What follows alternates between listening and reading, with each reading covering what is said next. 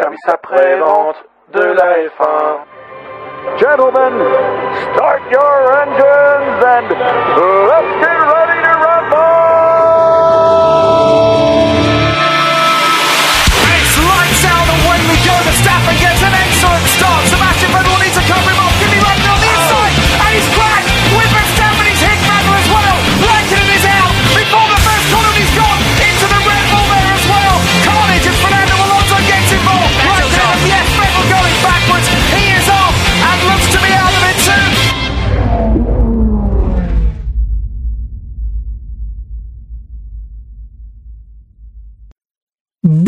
À tous et bienvenue pour cette nouvelle émission du SAV de 1 Life 1, le warm-up où nous allons revenir en 30 minutes max sur le début du week-end du Grand Prix d'Autriche.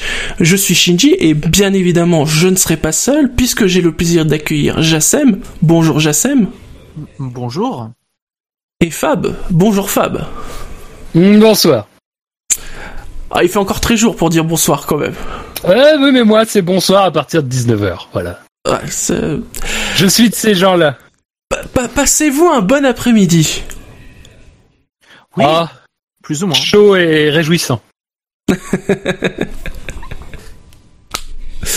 Oui, car euh, rappelons-le, nous, nous enregistrons, il est 19h30 euh, le 30 juin, bien évidemment. Messieurs, eh bien, rentrons dans le vif du sujet, parlons de ce Grand Prix d'Autriche au Red Bull Ring. hein. Les taureaux rouges sont à la maison.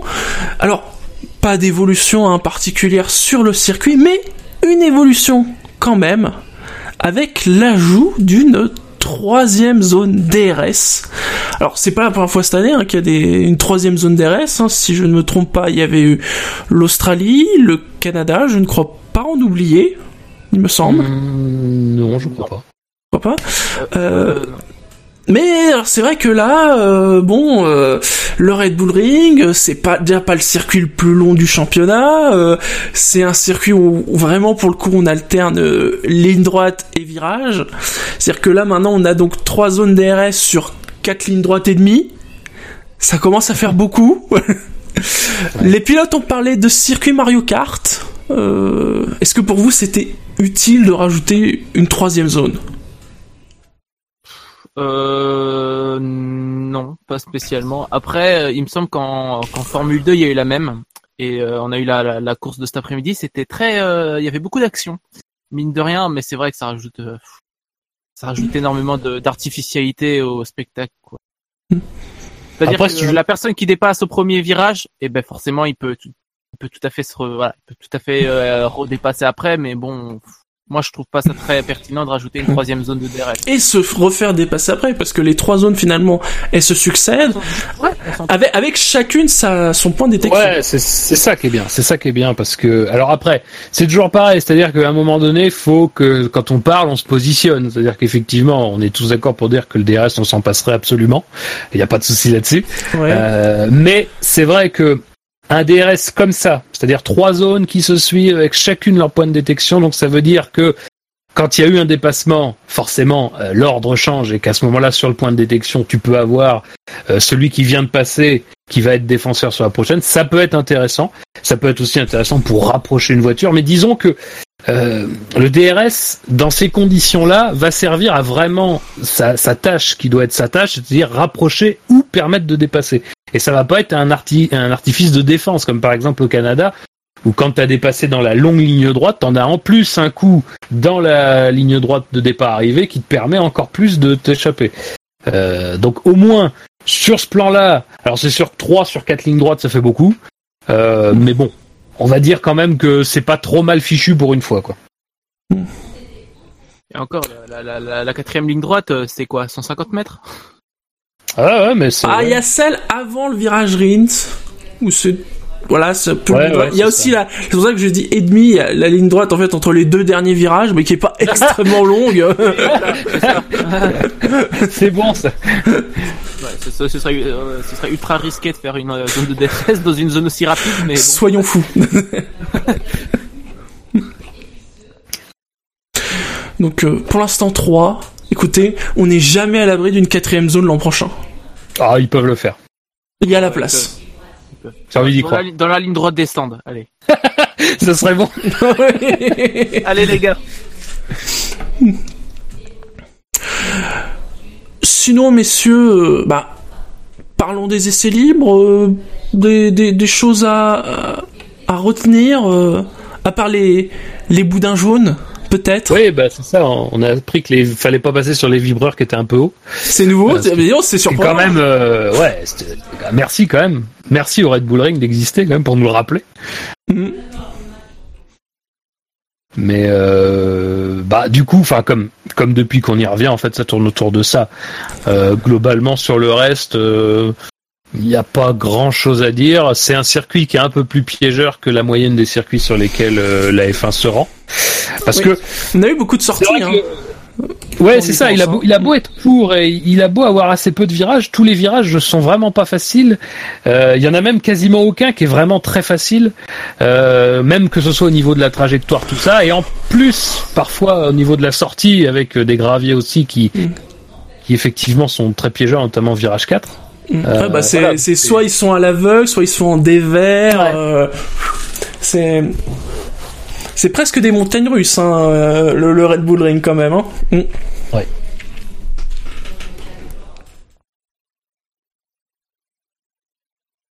Non, sinon, euh, rien d'autre. Euh, on va pas se le cacher quand même, le début de week-end, il a pas été extraordinaire. Euh, non, rien d'intéressant. Oh, un petit problème technique pour euh, pour Verstappen. Oui. Oui. euh, problème technique, voilà. Oh, histoire de, de- voilà, histoire d'être sûr. Mais euh, ouais, non, il n'y a pas grand chose à dire. Dans ce cas-là, euh, bah, passons directement au calife. L'émission va être courte. Hein. Tu vois, Fab, Oui. Schustrop, on va pouvoir te libérer pour le deuxième huitième de finale. C'est magnifique. mais facile. Et donc, euh, pour ces qualifications du Gros Prix d'Autriche, sur le sec, parce que ça aussi, il faut le dire, il y, avait une inquiétude, enfin, en tout cas, on se Oh. disait peut-être que le début de week-end serait un peu pluvieux. Bon, Je ça a été nuageux. Il serait temps d'arrêter, euh, d'attendre de la pluie. S'il vous plaît, j'en ai marre. Des... euh, Stop. Stop. Il y a eu des nuages. Toute la journée. Voilà. Il y a eu des nuages. Oui. Ah, c'est vrai que le ciel était dégueulasse quand même. Hein. Toute le... Ouais, mais ça, tous les. C'est l'Autriche. Est-ce qu'il y a un truc beau en Autriche? Oh, Ah, c'est joli, les Alpes et les forêts. Strudel. Ouais, mais ça, on est en France, donc euh, bon. C'est vrai. On n'a pas le taureau métallique. Ah, ben encore heureux.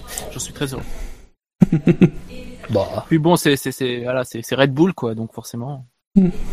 Bah, Red Bull, comme d'habitude, à la maison, Et nul. des seigneurs. Oui, c'est. Écoute, hein. euh. C'est parce qu'ils pensent trop à leur, couleur, cou- à leur culotte de peau, c'est pour ça. Ça les stresse. Ah, il est- On les a il pas est encore vus. Ah, on les a pas encore vus, mais j'imagine que demain, ils seront de la partie. Oui, demain on sort le cuir. Ouais, on sort le cuir. Et donc, en Q1, eh bien, 5 équipes pour 5 pilotes éliminés, puisque Marcus Ericsson a fini 20ème sur sa Sauber, la Toro Rosso de Brandon Hartley a fini 19ème, Williams et Sergei Sirotkin sont 18ème, Perez et Force India sont 17ème, et Van Dorn sur sa McLaren est à la 16ème place. C'est varié, hein. je suis pas sûr qu'il y ait eu souvent 5 écuries différentes en Q3, euh, en Q1 Euh, cette année. La dernière, la dernière fois, je crois que c'était Barcelone 2017, si je ne m'abuse. Ah oui, quand même. Hmm C'est clair que ouais, niveau écurie nul, euh, c'est vrai qu'il y a du choix. T'as McLaren, Williams. Bah, C'est-à-dire qu'il y a 5 écuries qui sont bien et 5 écuries qui sont nulles, quoi. Ouais, voilà, ce week-end. c'est très, voilà, c'est très varié. Bah, euh, il y a quand même encore un bel éclat pour mon Marcus. Euh, Oui, bon, là, voilà. là, ça, Voilà. là, bon, ça fait, ça fait beaucoup. Surtout que là, en plus, Là, ça commence à être préoccupant, je trouve. c'est un peu préoccupant. Euh, je- on- il est temps de s'inquiéter. Euh, surtout que là, en plus, c'est euh, 5 dixièmes sur un circuit euh, qui fait euh, 1 minute 5, quoi. Oui, oui, en plus. Ah, on va pas se mentir, c'est pas bon. Mm. c'est pas bon du tout. Euh, mais bon, alors, encore une fois, je, je peine à croire quand même qu'il y ait autant de différences. Je, alors, je dis ça déjà la semaine dernière. J'ai l'impression que j'ai l'impression que ça commence à perdre. 2018. Ça fait... Ouais, non, non, mais j'ai conscience que mon argument s'étiole au fil du temps et que, et que si jamais je suis présent la semaine prochaine et qu'il y a encore une demi-seconde, ça va, ça va être compliqué de le dire aussi, mais je le redirai. Euh, mais je pense quand même pas qu'il n'y a pas autant. Mais ce qui est inquiétant, c'est qu'il y a quand même toujours un peu ça au bout d'un moment. Donc c'est quand même, à un moment donné, ça va fixer la valeur.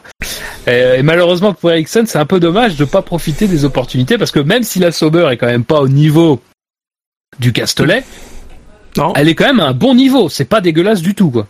Euh, Ouais, Voilà. J'ai quand même euh, cette impression que euh, plus euh, plus Leclerc est à l'aise en fait euh, dans cette Sauber, plus ça complique euh, la tâche pour le pauvre Marcus. C'est bon. J'ai un peu bon. Voilà, c'est après là de, de là à qui se fi- à qui finissent dernier quand même. euh, Après, il faut se souvenir qu'il y a un drapeau jaune. Hein. Oui.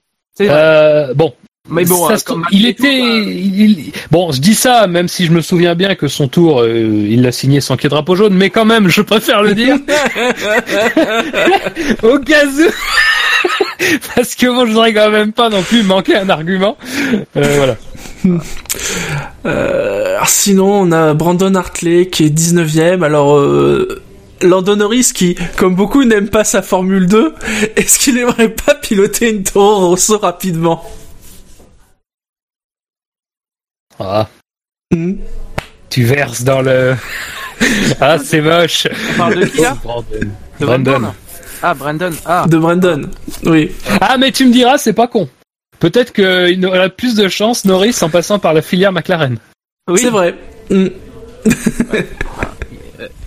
Mais euh, pour Brandon, euh, pauvre Brandon quoi. C'est vrai. Je, je crois pas qu'il finira la saison. C'est, c'est, Mais, un des grands questionnements du- de la saison. Ouais. La finira-t-il il est pas, il, il est pas si mauvais que ça. Euh, Ouais. voilà, je, Bah je me pose la question. J'entends parler de.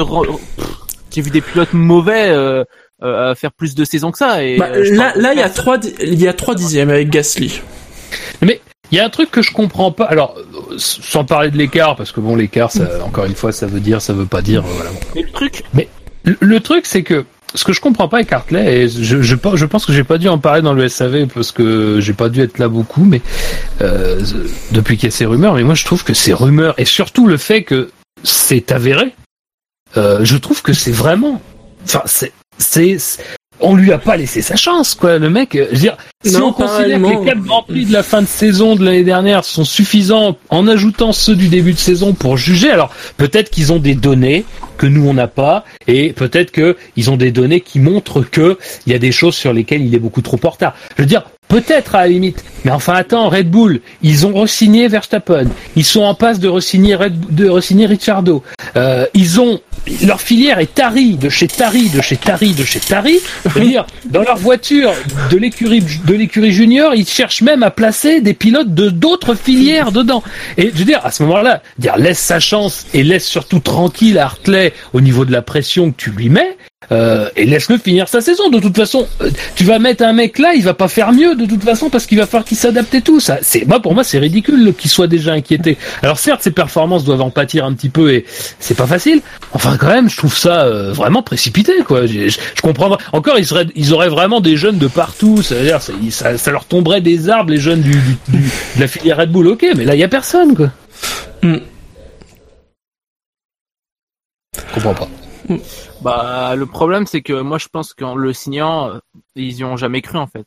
Euh, C'est possible. ouais. Voilà, ils y ont jamais cru. Même Gasly, mine de rien, je pense. Euh, je pense qu'il est, il les surprennent euh, de manière positive, mais ils y croyaient pas. À la base, Gasly, il aurait jamais peut-être dit. Enfin, en fonction de ce que pensait Gasly, Marco, je dis- il, Gasly, il aurait je jamais pense- eu sa place en F1, en fait. Gasly, je pense pas qu'ils y croyaient pas, mais qu'ils avaient pas de complète certitude. Bah, Red Bull, si elle n'a pas de complète certitude, elle signe pas. Donc, euh, ils ont commencé à avoir des doutes sur certains pilotes de la filière qui, qu'ils ont très vite euh, abandonné. Moi, je pense que globalement, voilà, le problème c'est qu'il a 29 ans. Pour eux, c'est les junior teams. C'est pour euh, faire, c'est c'est pour que des jeunes pilotes. Oui. Euh, ils Mm. ont, ils ont aucun intérêt pour. euh, c'est- je, je dis pas que c'est moi qui pense ça, hein, mais selon euh, Marco et la filière Red Bull en général, ils ont aucun intérêt à faire piloter un mec qui a 29 ans. Ça serait plus un, un strapontin en attendant quelqu'un d'autre. Voilà, chose, il hein. est là par Mm. défaut, quoi. C'est un bouche-trou. Donc à partir du moment où ils ont la possibilité de faire euh, signer un jeune, ils se priveraient pas. Moi, je pense que le problème n'est pas le n'est pas le fait que euh, Hartley soit pas bon. C'est juste qu'il correspond absolument pas à ce que souhaite euh, Red Bull pour euh, Toro Rosso, quoi. Voilà, c'est pas la, t'as plus de 25 ans chez Toro Rosso, t'es un vieux, quoi. Donc, euh, encore, j'ex- j'exagère même pas. Euh, donc bon, je pense que c'est surtout ça le problème. Bon, après, euh, Sirotkin, 18ème sur une Williams, euh, rien de nouveau, j'ai envie de dire. Euh, Perez sur sa Force India quand même en Ah. Q1. Il est quand même derrière Stroll, c'est quand même un événement. Parce que d'habitude, il est quand même devant. Bon, euh, Ouais, alors il y a eu un drapeau jaune. C'est vrai, c'est vrai qu'il tombe super mal pour lui par contre. Ah bah surtout que Stroll il se sauve de, de 7 Ah oui. millièmes je crois. De la Et Q2. tous ceux derrière prennent le drapeau jaune. ouais. Dommage. Lui, il a été victime par contre. Ouais. Plus que, Et donc Perez 17ème sur sa Force India. Voilà. Ça, c'est difficile hein, pour Force India en ce moment. Ça, ça L'écart se est sent. pas énorme ça. avec. Ah, pour Perez. Ouais non, l'é- l'écart est pas énorme avec Ocon, mais euh, Non. Mm. mais du coup ouais là ça tu tombes vite du mauvais côté quoi sur ce circuit là. Et donc euh, Van Dorn, 16ème. Voilà, Comme d'hab. Comme d'hab. Voilà. Comme ça. Non mais Van Dorn, euh, enfin ça fait 9-0 quoi. Lando Norris euh, toque à la porte. Ouais. Ça fait 9-0 et puis surtout Non mais au-delà du 9-0, c'est les écarts. Enfin, Non, mais les écarts, ouais, mais mais il y a aussi, à la limite, les écarts. je veux dire, même sans regarder les écarts, il a un week-end. Le mec, il pète euh, un ou deux ailerons. Alors c'est pas le seul, et, et c'est pas le seul chez McLaren, puisqu'Alonso Alonso, fait ça euh, aussi.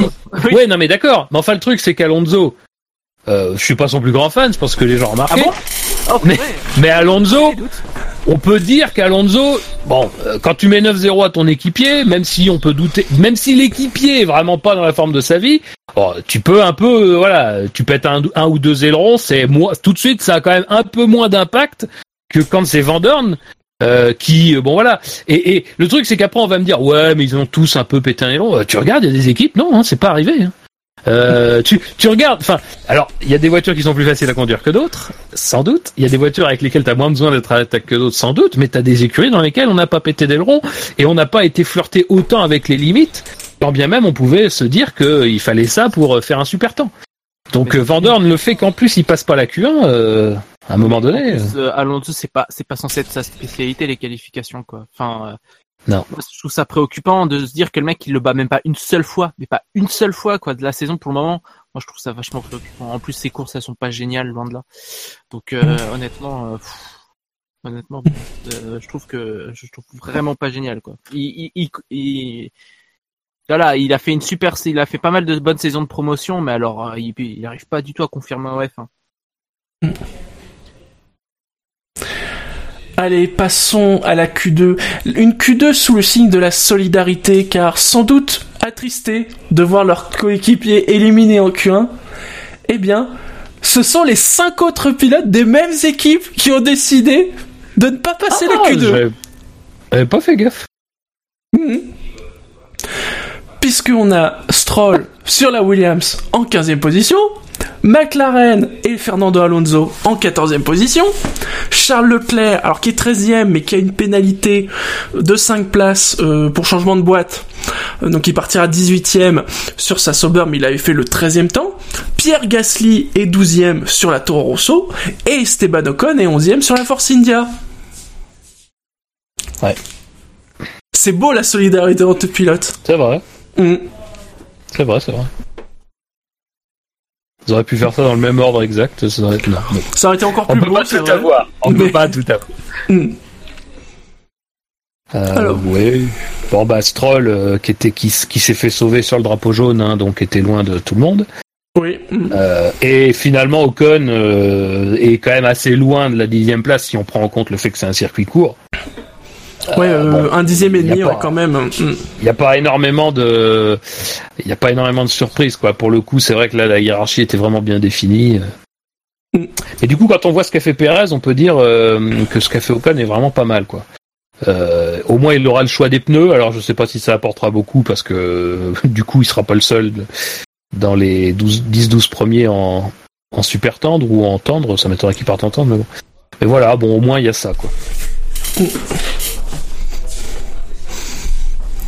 Sinon, euh, Et déjà un, un Ricardo qui est que huitième de Q2. Hein.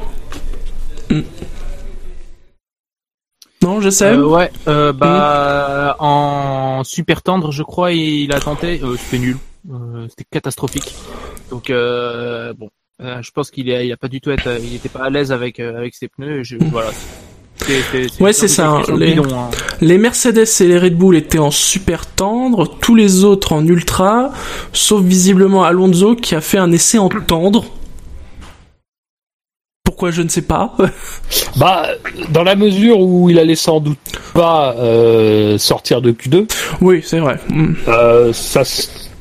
Ouais, non, tu me diras, c'est con en fait. Non, non, c'est complètement. Bah oui, dans ce oui, Non, non, ouais, ouais, Mais il Oui, dans, ce cas-là, tu mets les ultras, justement. Bah, non, mais Il a dit dire un truc positif sur Alonso, il fait ouais non. Pas aujourd'hui. Pas aujourd'hui. non, mais Pas aujourd'hui. pas, pas ça, pas maintenant. Euh, Ah, c'est Alonso. C'est vrai. Pardon. hein. non, mais le truc, c'est que, alors, vous voyez, c'était quand même honnêtement depuis, en fait, depuis qu'il l'a fait, je me suis dit. Euh, j'avais ce raisonnement à la tête, mais tu vois, en le disant, je me suis rendu compte que ce raisonnement était complètement foireux. Donc, euh, non, mais voilà. Je... bah voilà. Écoutez, démerdez-vous, je m'en vais. Euh, non, mais par contre, un, alors, euh, un circuit pour Alonso qui sanctionne l'attaque à outrance. Oui, parce qu'il a cassé son Et aileron. c'est là qu'on Mm. voit quand même que hein, c'est c'est pas si simple que ça d'être propre tout en étant agressif. Oui. Ah ben c'est clair qu'on est là, on est niveau euh, niveau euh, difficulté, on est loin de euh, bah, du précédent circuit là, Paul Ricard. Ouais. C'est où c'est open bar. Euh, Ah ben Oui. Hein. Non, là, il y a du gravier. euh, Il y a, il y a même du bitume derrière le gravier. C'est des petits. che- on dit- C'est vraiment la campagne. c'est le petit chemin en bitume derrière le gravier pour aller Oh putain, pour aller Ah oui, non, mais revenir ça, sur la d'ailleurs, piste. ça d'ailleurs dégueulasse là par contre. Alors c'est pas un chemin normalement qui doit être emprunté par des voitures, donc c'est pas Sans c'est doute. normal qu'ils soient un peu un peu fait bizarrement. Oui. Euh, mais le truc c'est vrai que les pilotes ont tendance à le prendre et du coup reviennent perpendiculaires à la piste. Mais Euh. alors là parfaitement. Euh, ça par contre c'est quand même limite. hein. J'espère qu'on va leur dire de pas le faire du tout en course parce que là ça c'est pas possible quoi.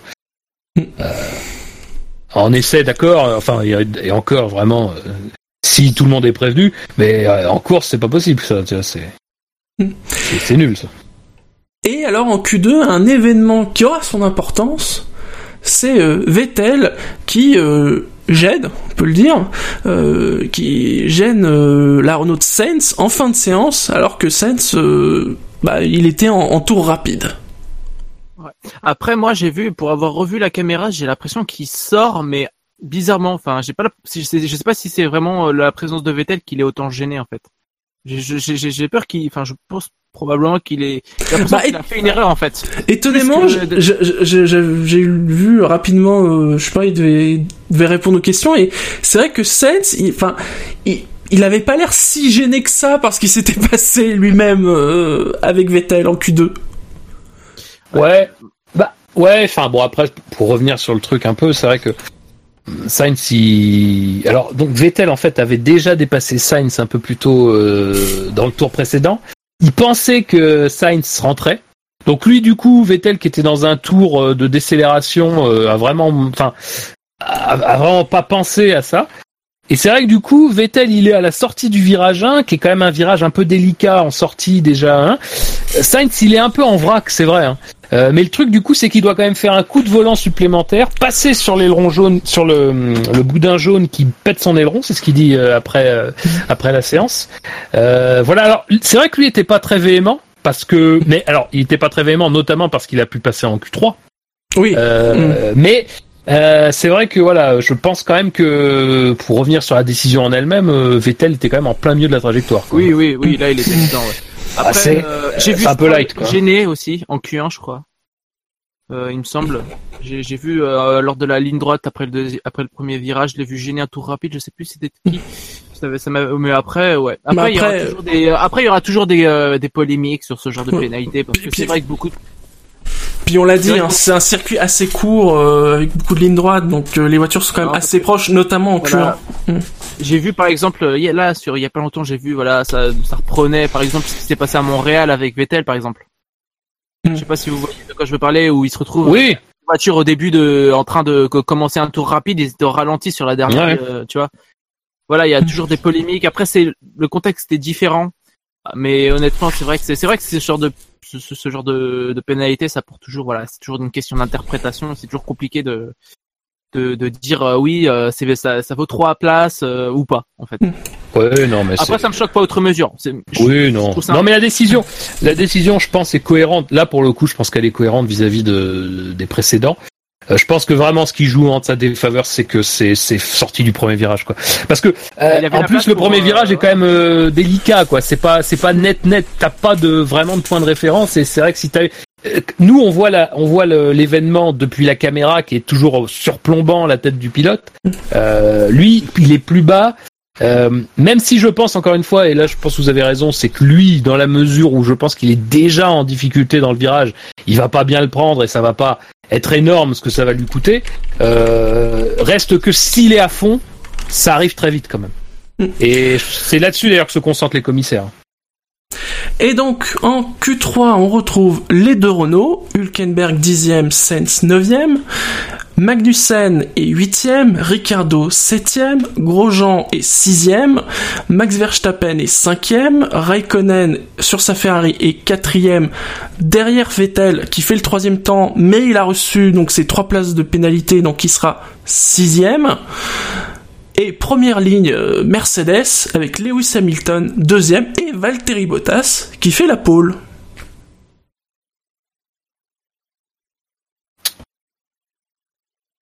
Hmm.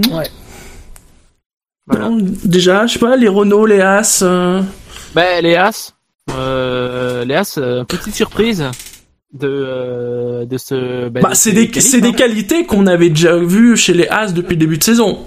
C'est. Maintenant, faut que ça se concrétise. C'est vrai. euh, C'est vrai. C'est vrai que cette cette cette auto est totalement bizarre. Euh, elle est capable de, de passer totalement à côté un Grand Prix et être bonne, mais genre euh, à ce point-là euh, sur l'autre. Mais c'est vrai que c'est une surprise. Grosjean, il fait il fait quoi Sixième. Du coup, il va commencer cinquième de ce que je comprends. Donc Mm, euh, ouais, c'est une grosse qualif. euh, de- Mm. voilà.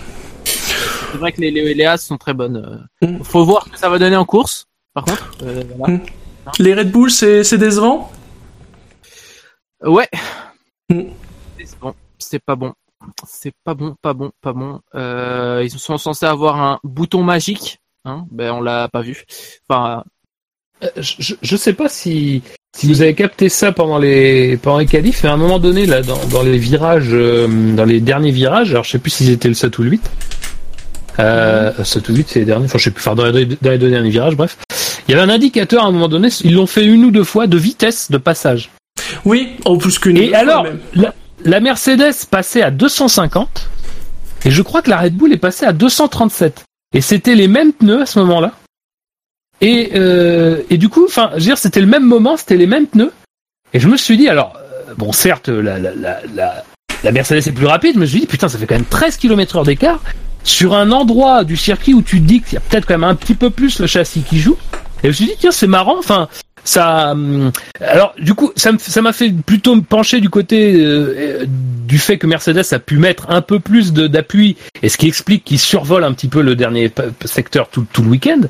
Euh, mais ça m'a, enfin, la différence m'a vraiment interloqué. Et du coup, je me dis euh, peut-être que Red Bull, le châssis, c'est pas si euh, méga que ça, quoi.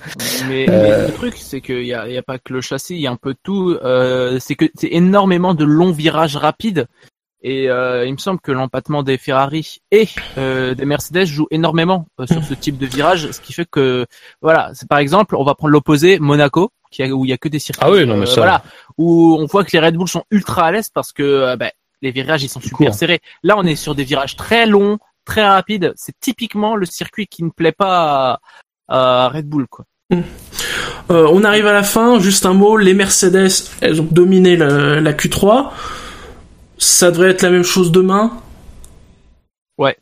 Bah, à voir, mais le rythme de course était assez, euh, ça se tenait, quoi. Donc, euh, tout va se jouer au départ. Enfin, tu me diras, j'ai j'ai dit tout va se jouer au départ.